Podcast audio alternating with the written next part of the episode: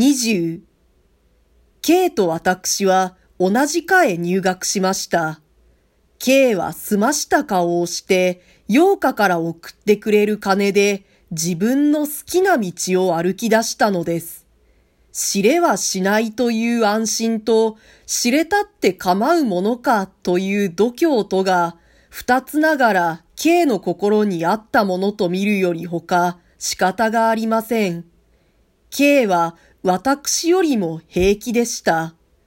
最初の夏休みに K は国へ帰りませんでした。駒込のある寺の一間を借りて勉強するのだと言っていました。私が帰ってきたのは9月中旬でしたが、K は果たして大観音のそばの汚い寺の中に閉じこもっていました。彼の座敷は本堂のすぐそばの狭い部屋でしたが、彼はそこで自分の思う通りに勉強ができたのを喜んでいるらしく見えました。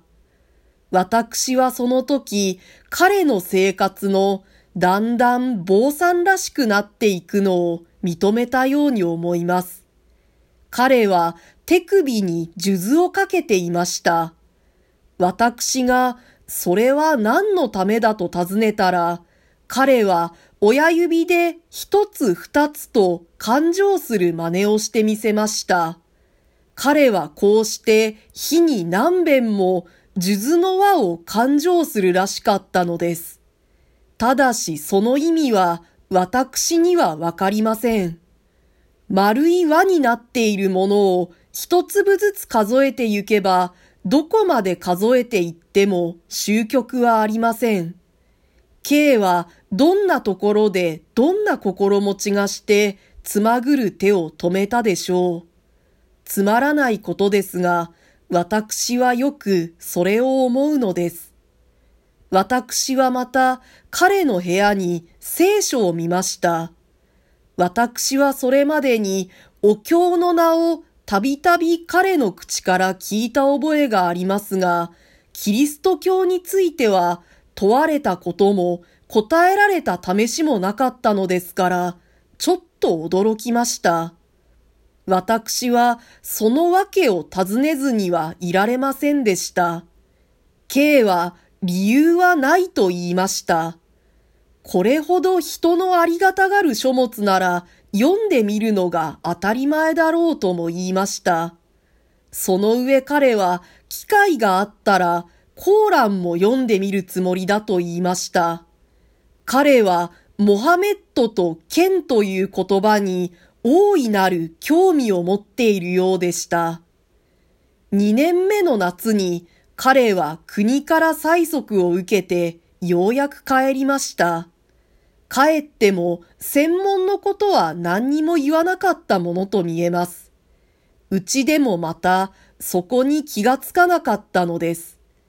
あなたは学校教育を受けた人だからこういう消息をよく返しているでしょうが、世間は学生の生活だの、学校の規則だのに関して驚くべく無知なものです。我々に何でもないことが一向外部へは通じていません。我々はまた比較的内部の空気ばかり吸っているので、校内のことは最大ともに世の中に知れ渡っているはずだと思いすぎる癖があります。K はその点にかけて私より世間を知っていたのでしょう。澄ました顔でまた戻ってきました。国を立つときは私も一緒でしたから、汽車へ乗るや否やすぐどうだったと K に問いました。K はどうでもなかったと答えたのです。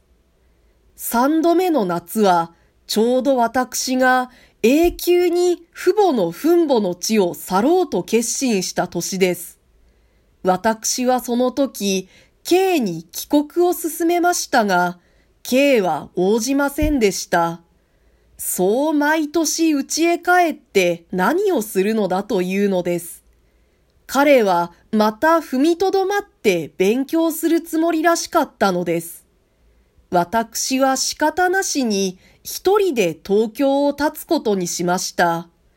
私の郷里で暮らしたその2ヶ月間が私の運命にとっていかに波乱に富んだものかは前に書いた通りですから繰り返しません。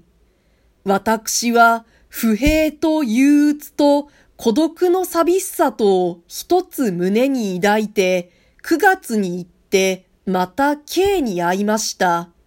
すると彼の運命もまた私と同様に変調を示していました。彼は私の知らないうちに8日先へ手紙を出して、こっちから自分の偽りを白状してしまったのです。彼は最初からその覚悟でいたのだそうです。今更仕方がないから、お前の好きなものをやるより他に道はあるまいと、向こうに言わせるつもりもあったのでしょうか。とにかく大学へ入ってまでも養父母を欺き通す気はなかったらしいのです。また欺こうとしてもそう長く続くものではないと見抜いたのかもしれません。